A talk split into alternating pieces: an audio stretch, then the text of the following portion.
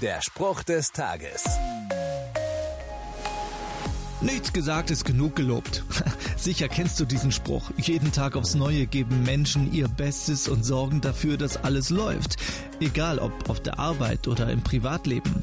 Das wird vom Umfeld auch schweigend zur Kenntnis genommen. Aber wehe, es geht mal was daneben.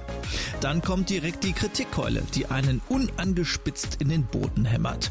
Da gefällt mir doch die liebevolle Ermahnung aus der Bibel viel besser. Lasst uns aufeinander achten. Wir wollen uns zu gegenseitiger Liebe ermutigen und einander anspornen, Gutes zu tun.